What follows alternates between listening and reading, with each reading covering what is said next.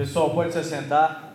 Sempre é um privilégio, uma alegria compartilhar a palavra de Deus com vocês. Eu gostaria de agradecer ao pastor Dilei, a sua família, o Tiago, que sempre lembra de mim nesses momentos especiais. E sempre é uma alegria estar com vocês aqui. Hoje eu vou contar um pouquinho da minha história nessa mensagem. Eu quero ser bem prático. Eu quero ser bem incisivo nesse texto. Eu quero convidar você a abrir a palavra de Deus em Efésios capítulo 6. Porque não há como nós sermos sal e luz desse mundo se nós não estivermos fortalecidos espiritualmente. E você precisamos carregar no nosso coração o poder do Espírito Santo. Efésios capítulo 6, versículo 1 começa dizendo: Finalmente, fortaleçam-se no Senhor e no seu forte poder. E vistam toda a amargura de Deus para poderem ficar firmes contra as ciladas do diabo Pois a nossa luta não é contra seres humanos, mas contra os poderes e autoridades, contra os dominadores deste mundo de trevas, contra as forças espiritual do mal nas regiões celestiais. Por isso, vistam toda a armadura de Deus, para que possam resistir no dia mal e permanecer inabaláveis, depois de terem feito tudo. Assim, mantenham-se firmes, cingindo-se o cinto da verdade, vestindo a couraça da justiça e tendo os pés calçados com a prontidão do Evangelho da paz. Além disso, usem o escudo da fé, com a qual vocês poderão apagar todas as setas inflamadas do maligno. Use um capacete da salvação, a espada do Espírito, que é a palavra de Deus. Orem no Espírito em todas as ocasiões, com toda oração e súplica. Tendo isso em mente, estejam atentos e perseverem na oração por todos os santos. Orem também por mim para que quando eu falar, seja-me dada a mensagem, a fim de que, destemidamente, torne conhecido o mistério do Evangelho, pelo qual sou embaixador, preso em correntes. Orem para que, permanecendo nele, eu fale com coragem, como me cumpre fazer. Eu e você fomos chamados para influenciar essa sociedade. Nós somos chamados para impactar o lugar que nós estamos. Seja a sua escola, a sua universidade que você vai entrar, onde você trabalha, a sua casa, a sua família. Nós somos chamados por Deus como um saleiro, como luz em meio às trevas. E nós precisamos nessa noite pensar um pouco na nossa vida espiritual e como nós estamos vivendo. Por isso que a mensagem que eu quero trazer para vocês tem como tema o seguinte: resistam até o fim. Não desistam. Porque a obra que Deus começou no coração de cada um de nós, ela há de ser completada, para que o nome de Cristo seja glorificado na minha e na sua vida. E o apóstolo Paulo, entendendo esse embate, a importância que há em nos fortalecermos espiritualmente diante de um mundo perverso e mal, ele nos apresenta algumas ferramentas dessa armadura, a qual eu vou tratar apenas alguns aspectos, para que eu e você possamos sair desse acampamento incendiados pela presença do Espírito Santo e mudar os ambientes que nós estamos. E ele fala no versículo 10: sede fortalecidos no Senhor e na força do seu poder. Quando você lê esse texto no grego original, a ideia aqui é de uma constância. Não é ser cheio uma vez, mas é cheios constantemente do Espírito Santo, é cheios diariamente do Espírito Santo. Nós fomos batizados no Espírito, mas nós seremos cheios constantemente. Constantemente eu e você precisamos nos encher da presença de Deus para que possamos resistir às investidas do diabo contra a nossa vida. E não existe mágica no cristianismo. Não vai aparecer um anjo no céu, do céu, lá no seu quarto, e vai falar assim: a partir de hoje você vai viver uma vida de oração poderosa, você não vai nem ter que orar mais. Não existe isso. A vida cristã vitoriosa ela tem um preço. Nós somos salvos gratuitamente pela fé, pela graça de Jesus Cristo, mediante a fé. Mas a vida cristã, a vida cristã ela tem um preço. Para que você sejamos cheios do Espírito Santo, a gente precisa retornar aquelas práticas espirituais mais básicas da nossa vida, que é desenvolver uma vida de oração e uma vida de leitura das Escrituras. A partir disso eu vou ser cheio do Espírito Santo. Eu e você precisamos nos voltar a isso. Não importa a sua idade. Se você é um adolescente, se você tem 15 anos, se você tem 18 anos, você e eu precisamos voltar ao lugar secreto. Nós precisamos fazer com que a palavra de Deus nos fortaleça. Nós precisamos comer as Escrituras. Nós precisamos ler a palavra de Deus, orar com intensidade. Eu fui alcançado pelo Evangelho quando eu tinha 16 anos de idade. Eu era como a idade de muitos de vocês aqui. E meu coração desejava a presença de Deus. Eu gostava de estar em oração. Eu gostava de ler a Bíblia. Todos os dias eu pegava as escrituras, eu tinha um caderninho, a Érica conheceu esse caderno, eu notava coisas que eu lia da Bíblia, fazendo as minhas interpretações dela. Um dia eu fui no culto, uma senhora, ela olhou para mim e falou assim: Filho, Deus manda te dizer que as meditações que você faz no seu quarto, Ele vai te honrar por causa disso, porque é uma vida de investimento diante de Jesus Cristo.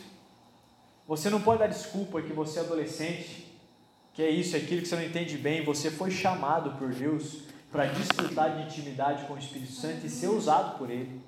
Deus tem levantado jovens nessa nação para impactar as, as escolas e as universidades. Acabou de sair um artigo no Estadão dizendo que a sociedade sofre de crentefobia, porque os jovens têm sido a faixa etária que mais tem sido alcançadas pelo Evangelho nesse no Brasil que nós vivemos. Vocês viram Descende, mais de 100 mil jovens adorando a Jesus Cristo no estádio, num culto ininterrupto de 12 horas seguidas. Deus quer usar a sua vida lá na sua escola, na sua faculdade, na sua casa. Mas Ele precisa preparar o seu coração para isso. Você precisa desejar a presença de Deus. Você precisa ter sede por Ele. Se é uma coisa que marca a minha vida, é a vida do meu irmão. Quando eu era adolescente, eu via meu irmão no quarto orando nas madrugadas, jejuando dias seguidos. É uma imagem que nunca saiu da minha cabeça. Porque Deus alcançou eu e meu irmão primeiro, depois dos meus pais. Ele nos usou para ser uma referência espiritual dentro da nossa casa. Mas é aquela imagem nunca me saiu da cabeça de às vezes ir tomar uma água, olhar pelo quarto, pela porta do quarto e ver meu irmão ajoelhado diante de Deus, orando, buscando a presença dele. Sabe, ser cheio do Espírito Santo e fortalecido nele é exatamente isso. Só que para que isso seja desenvolvido na e na sua vida, você precisa entender o que tem roubado as suas energias. Às vezes eu e você não conseguimos orar nem cinco minutos, porque a gente está cansado, a gente nem sabe o que fala. O que, que rouba a sua energia?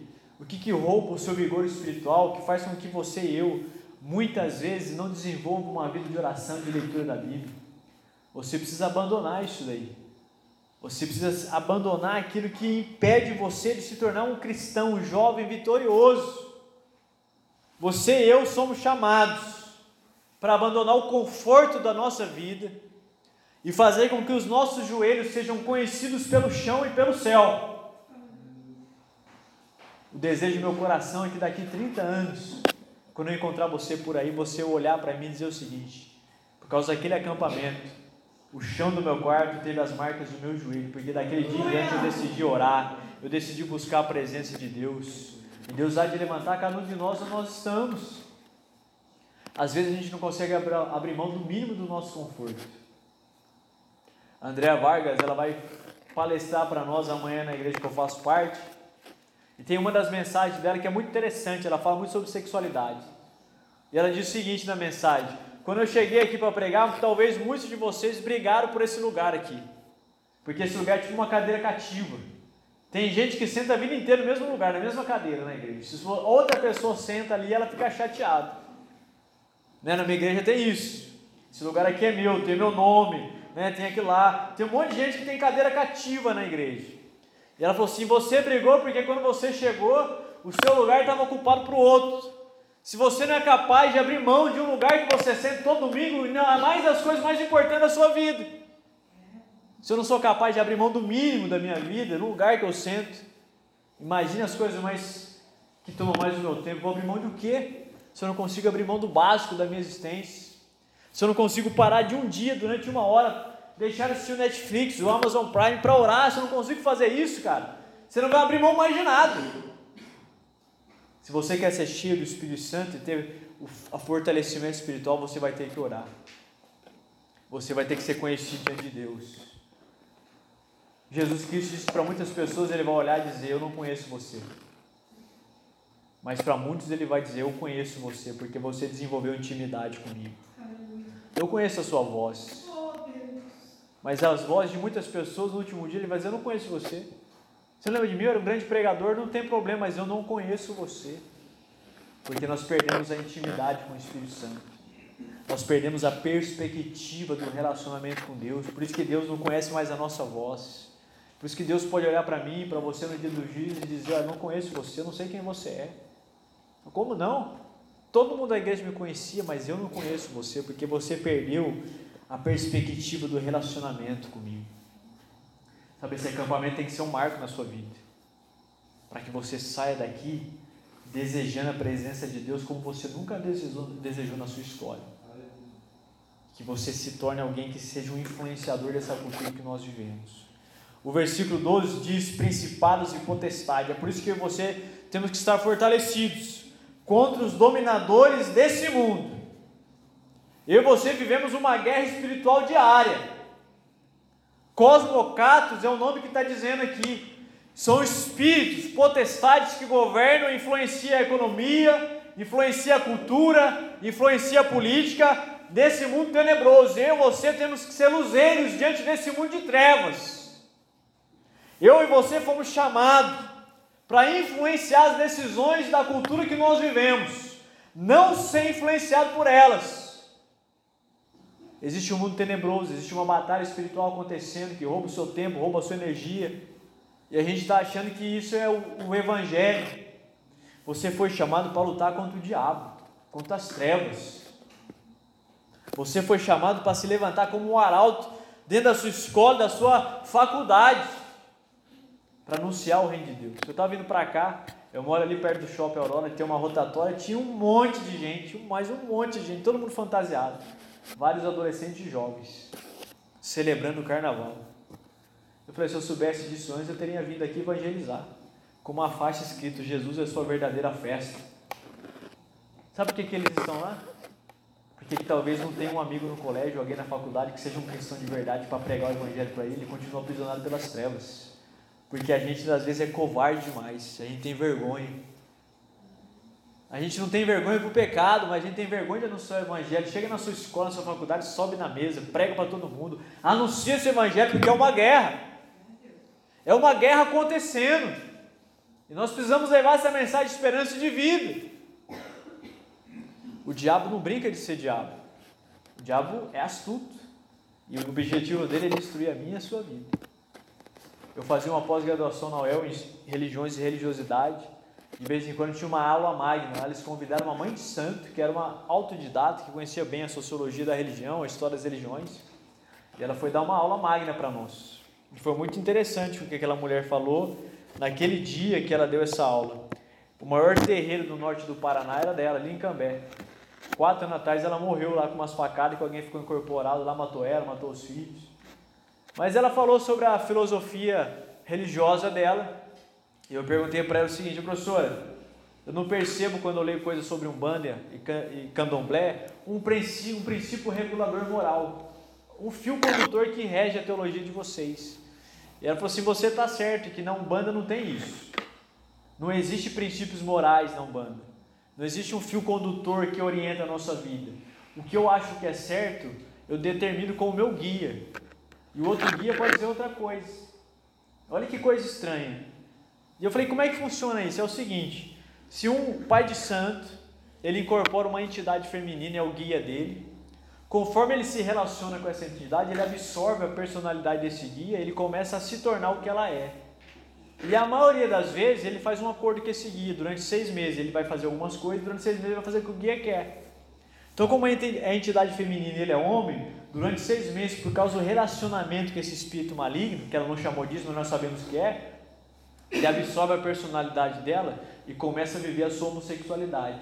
E é assim que a gente influencia a cultura, a partir de espíritos que atuam no meio da sociedade. E eu pensei o seguinte: se o espírito maligno que esse homem incorpora, essa mulher incorpora, pode determinar a personalidade dele, então, por dedução lógica, quando você é apaixonado e tem relacionamento com o Espírito Santo, você vai ter a personalidade do Espírito Santo. Você vai ser cheio do Espírito Santo também. Mas é uma guerra que acontece. O que você vê por aí não são ideologias construídas apenas de argumentação humana, são silogismos. O que o diabo quer é confundir a sua cabeça. É isso que o diabo quer. Ele quer trabalhar na sua mente para que você faça e ache natural aquilo que a Bíblia diz que não é natural. Porque a nossa guerra não é contra pessoas, elas são contra sistemas.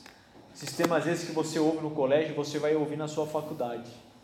E eu e você precisamos estar preparados para isso. O versículo 13 diz o seguinte: Para que possais resistir no dia mal, e depois de teres vencido tudo, permanecer inabaláveis. Sabe o que é o dia mal aqui que está dizendo as Escrituras? O dia mal é quando aquela má notícia chega na sua casa. O dia mal é quando você está num colégio e alguém te liga e diz: O seu pai morreu, sua mãe morreu. Esse é o dia mal. Se você não estiver firme em Jesus, você baqueia. Você morre junto. O dia mal é quando a notícia mais amarga da sua vida chega à sua casa. Esse é o dia mal. Se eu e você não tivermos ancorados e fortalecidos no Espírito Santo, nós não resistiremos ao dia mal. Interessante que a expressão grega aqui diz que os dias maus, ele fala de um confronto que nós vamos enfrentar exteriormente do mundo em relação à igreja e de um confronto que nós enfrentamos dentro da própria igreja. Esse é o dia mal. Falou que há uma articulação espiritual para que confrontos exteriores atinjam a igreja, que confrontos interiores surjam dentro da igreja para destruir a nossa vida. Esse é o dia mal. Quando algo não acontece exteriormente, acontece dentro da igreja. É aquele que nós chamamos da quinta coluna. A quarta coluna é quando não, não consegue destruir os pilares da igreja por fora, influenciando culturalmente, levando uma vida que não seja coerente, então ele levanta por dentro alguma coisa e destrói isso. Esse é o dia mal. Todos aqui conhecem o Lucinho Barreto? Todo mundo conhece. Ele tem um livro muito legal chamado Juventudes, Loucos por Juventude. E na parte, na primeira parte desse livro, sabe o que ele diz em relação ao dia mal? Ele diz o seguinte: dentro do ministério você sempre sofrerá um boicote, porque esse pode ser o seu dia mal. Ele falou que dentro da igreja, dentro do ministério, você vai sofrer um boicote. Porque o dia mal, se não chega de fora, ele chega de dentro. E ele diz o seguinte: quando isso acontecer, continue olhando para Jesus e viva para Ele e por Ele. Porque é para Ele que você presta conta. O dia mal é quando a notícia amarga chega na sua casa, chega na sua igreja, chega na sua vida. O apóstolo Paulo em Atos, quando o inimigo não conseguiu destruir a igreja por fora, ele colocou um agente lá dentro. Para que esse agente levasse a igreja ao fracasso. Esse é o dia mal do apóstolo Paulo. Esse é o dia mal que vai chegar para mim e para você um dia. Eu sei por experiência o que é experimentar o dia mal na minha vida. O tempo que eu vivo na minha igreja, eu passei por vários boicotes. Até reuniões sem a minha presença já foi feito. São dias maus. Porque você se dedica uma vida de durante anos a cuidar de pessoas, são essas mesmas pessoas que se voltam contra você a partir de um pretexto de piedade. Isso é o dia mal. A Erika sabe como nós ficamos nesse dia. Sabe que aqueles jovens que eu dediquei a minha vida foram capazes de fazer uma reunião sem a minha presença para dizer contra mim coisas que não eram verdades. Esse é o dia mal para a sua vida, foi para a minha vida. Esse é o dia mal quando a notícia amarga chega dentro da sua casa. Você está pronto para suportar isso? Você está pronto para olhar para Jesus e dizer o seguinte: não importa o que aconteça, eu vou resistir até o fim, porque a obra que ele começou na minha vida ele vai completar? Você está preparado para isso? Se você não tiver, você larga tudo. Como eu fiz, eu falei: quer saber uma coisa? Eu vou largar tudo isso aqui. É impossível viver uma vida assim. Daí eu falei: não, eu não posso largar. Porque Deus tem uma obra comigo nessa igreja. No dia que completar essa obra, eu vou embora daqui. Mas até lá, eu permaneci firme, estou firme até hoje. O apóstolo Paulo fala o termo grego é exatamente isso. São os dias maus que vêm de fora para dentro da igreja, ou de dentro da igreja que surge para desestabilizar você. O diabo é especialista nisso. Existem tantas histórias que eu poderia contar para você de pessoas que, dentro da igreja, desestabilizar um ministério inteiro. Eu vi uma história de um pastor amigo meu, um jovem muito piedoso que havia se convertido recentemente, estava muito, cara cheio do Espírito Santo. Ele conhece uma moça na igreja, começa a se apaixonar por ela. Primeira semana de namoro, quando essa moça chega na casa dela, ela manda mensagem para ele nua, manda uns nudes para ele no WhatsApp. Ele olhou para aquilo lá e falou assim: Não acredito que isso pode ser uma igreja. E ali foi o dia mal para ele. Sabe, queridos irmãos e irmãs, se você não estiver firme em Jesus Cristo, o dia mal vai derrubar você. O diabo não está preocupado com a sua idade, está preocupado em arrancar você do caminho de Deus. Permaneçam firmes e inabaláveis. Não importa o que aconteça, continue. Jeremias ele fez exatamente isso. Chegou um momento da vida de Jeremias que ele olhou para o seu próprio ministério e falou: Quer saber de uma coisa? Vou parar com tudo. Porque ele pregava, pregava e ninguém se convertia. Mas no dia que ele tentou abandonar, ele falou que um fogo queimou seu coração de tal forma que ele sentiu uma pulsão poderosa do Espírito Santo para continuar pregando, como se labaredas de fogo queimassem o coração dele. E ele volta para o ministério. Durante 40 anos ninguém se converte. Ele morreu sem converter ninguém. Mas ele cumpriu cabalmente o seu ministério. Sabe por quê? Porque o texto disse: depois de você ficar inabalável, você vencer o dia mal, você vai continuar vencendo todas as coisas. O dia mal vem só para fortalecer a sua vida. É isso que a Bíblia está dizendo. A armadura de Deus é para te preparar para uma guerra que você não está esperando e você vai continuar de pé. Vencer de estudos. Essa é a que a armadura de Deus está dizendo. Você é inabalável. Nós não podemos nos render por poucas coisas. Você precisa ser um homem, uma mulher, um jovem inabalável. O apóstolo Paulo vai dizer: permaneçam inabaláveis. Ser inabalável é enfrentar o inferno e continuar de pé. Isso é ser inabalável. Ser inabalável é você chegar na sua casa, ter um pai alcoólatra como era o meu, olhar para ele e dizer: Deus vai mudar a sua história. Ser inabalável é você chegar na sua casa, ver sua mãe depressiva quando era minha e dizer para ela: Deus vai mudar a sua história. Isso é ser inabalável, é enfrentar o inferno e continuar de pé. Vocês têm um Espírito Santo. Permaneçam inabaláveis ande pelo vale de isolação.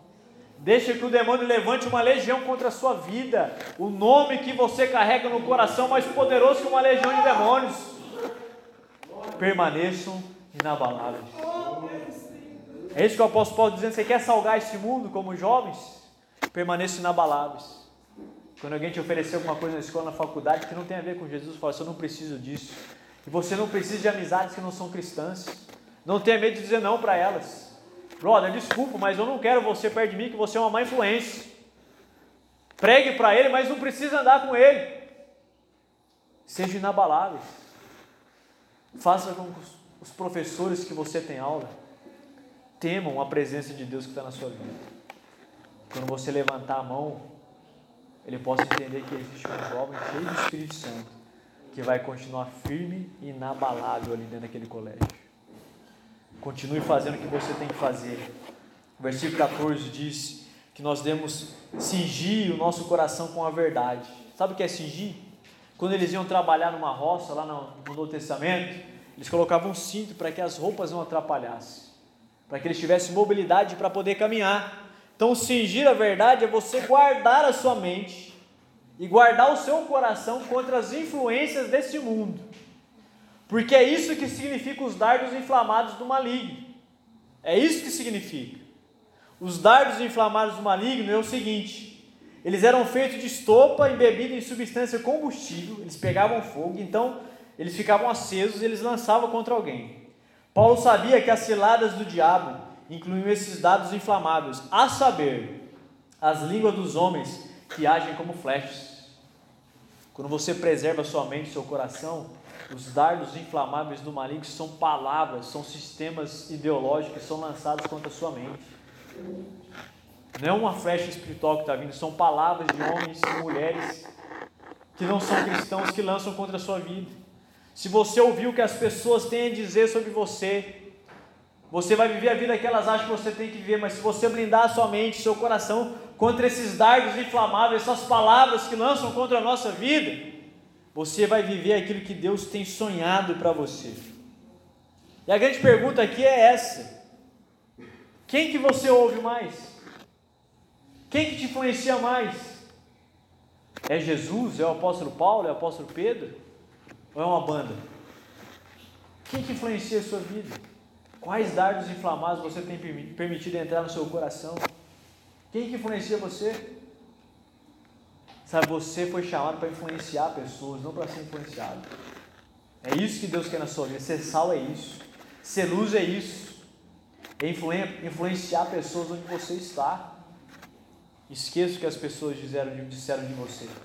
os rótulos que elas colocaram na sua vida não são mais importantes em relação àquilo que Deus diz, quem você é.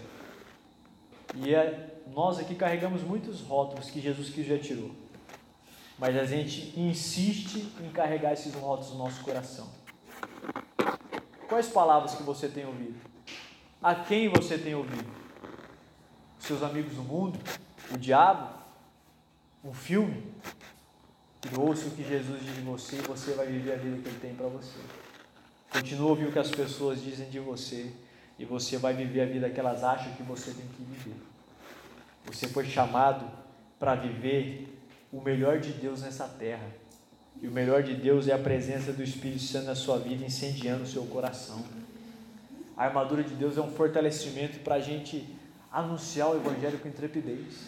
É que o apóstolo Paulo no versículo fala 19, para com intrepidez fazer conhecido o mistério do Evangelho. Sabe o que é impressionante? Quando eu me converti, eu me converti e andava muito com os assembleanos. Participei muitas vigílias com o pessoal da Assembleia de Deus. Tinha uns amigos meus da Deus e Amor, e tinha uma ala que era da Assembleia de Deus, e naquela época eu não sei, mas acho que eu e o Tiago era das Sagradas Missões. Sagradas Missões traçava a via. Não era nem os assembleanos e nem os pentecostais da Deus e Amor. O que me admirava, me admirava neles era o fervor que eles tinham pela uma vida de devoção. E o modo intenso com que eles oravam e participavam de vigílias e anunciavam a mensagem do Evangelho. Todas as lembranças do passado, eu me converti em 1999, que eu tenho dessa época, estão relacionadas aos jovens assembleanos que eu conheci. Jovens intrépidos, ousados, cheios do Espírito Santo que não estavam preocupados com aquilo que iam dizer dele, eles anunciavam o Evangelho, eles me chamavam para vigília, eles oravam. Uma vez eles fizeram uma vigília de 30 dias. Chegava lá 11 horas da noite e até as 2 da manhã. Jovens intrépidos e cheios do Espírito Santo. Às vezes eu olho para a Assembleia de Deus hoje, eu falo, falo isso com todo o temor no meu coração. Às vezes eu não consigo identificar aquele fogo consumindo o coração dessa juventude. Eu conheço muitos amigos assembleanos mas eu não vejo aquele fogo queimando o coração deles. Às vezes eu chamo eles para evangelizar, falar, cara, não vai dar não. O que você vai fazer? Vou sair com a minha namorada. Falou, sai semana que vem. Ninguém vai, ninguém se envolve. Sabe por quê? Porque em algum momento da caminhada cristã, esses meus amigos assembleanos que cresceram comigo, eles perderam o fulgor dos filhos. Eles perderam a intrepidez de anunciar o Evangelho. Eles deixaram de ser consumidos pela presença do Espírito Santo. Essa igreja aqui é diferente, essa igreja que o negócio incendeia. Essa assembleia aqui é diferente. Sabe, preste atenção uma coisa. Você quer passar o final de, desse acampamento, chegar na sua escola, na sua universidade, sendo a mesma pessoa que você é, ou você quer sair para incendiar onde você está? Deus entregou nas suas mãos o ministério da pregação do Evangelho, para que você anuncie essa mensagem de esperança, de vida, de existência onde você estiver. Deixe o mundo te chamar de louco, deixe o mundo te chamar de qualquer coisa, de fanático, mas continue a pregar essa mensagem do Evangelho com intrepidez e ousadia, porque foi para isso que você fomos chamados. Se você quiser ser sal nesse mundo, Levante-se como um jovem cheio de Espírito Santo e anuncie aquele que pode ser sal na vida das pessoas que é Jesus. Lá na nossa igreja a gente faz um, uns testes para quem quer virar pastor e um dos testes é pregar. Né? E eu gosto de tirar sal das pessoas. Né? Então tinha um grupo assim de quatro novos pastores que iam ser ordenados. Eles iam fazer o sermão de prova deles. Então eles estavam tensos, estava né? todo mundo tenso, que eles são avaliados por pastores e presbíteros, já estão mais tempo na caminhada. Daí eu cheguei naquela roda ali e falei assim, ó, hoje o stand-up vai ser gratuito, hein? Porque é só stand-up, né? O cara começa a tremer, a boca seca, não sabe o que fala, é um, é um sarro, né? Eu falei, brother, você quer um conselho para você, para você não, não ficar nervoso? A mensagem que você vai anunciar aí hoje é a mensagem que mudou a sua vida. Então anuncia ela com tudo que existe dentro do seu coração. Quando você estiver indo lá para fazer uma prova, Deus não vai usar a sua vida, mas quando você for lá anunciar a mensagem que transformou a sua existência, as pessoas vão querer ouvir você, porque existe intrepidez nisso. Esse acampamento foi uma bênção, eu participei de vários. Mas o desejo do meu coração é que realmente eu e você saiamos desse lugar incendiados pela presença de Deus. Eu quero que Deus ative os dons do Espírito Santo no seu coração.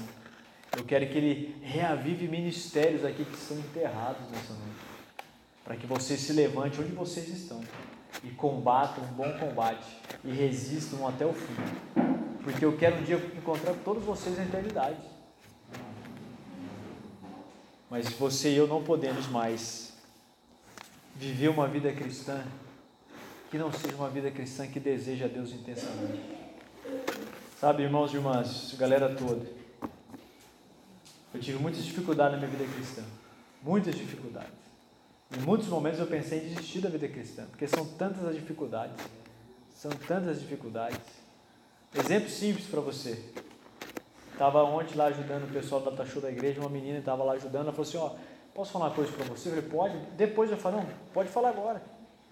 As pessoas não podem ouvir? Eu falei, não, pode. Não, então fala então o que, que é. Falei, você conversou com meu ex-namorado? Eu falei, nunca conversei com ele.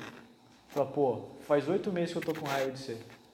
Eu falei, por quê? Porque ele disse para mim que conversou com você e ele, você orientou ele a me largar, que eu não era uma pessoa de Deus para a vida dele. Eu nunca conversei com seu ex-namorado. Eu falei, eu sabia que você não tinha conversado, porque eu conheço você, eu sabia que você não ia fazer isso. Isso dá estresse, enche, enche o saco. Pessoas que pegam a palavra de mim que eu nunca disse. Mas se você olhar para as dificuldades que você tem hoje, as suas limitações, você não vai se tornar a pessoa que Deus chamou você assim. E hoje, nessa noite, eu quero orar por vocês. E eu quero que seja a última oração.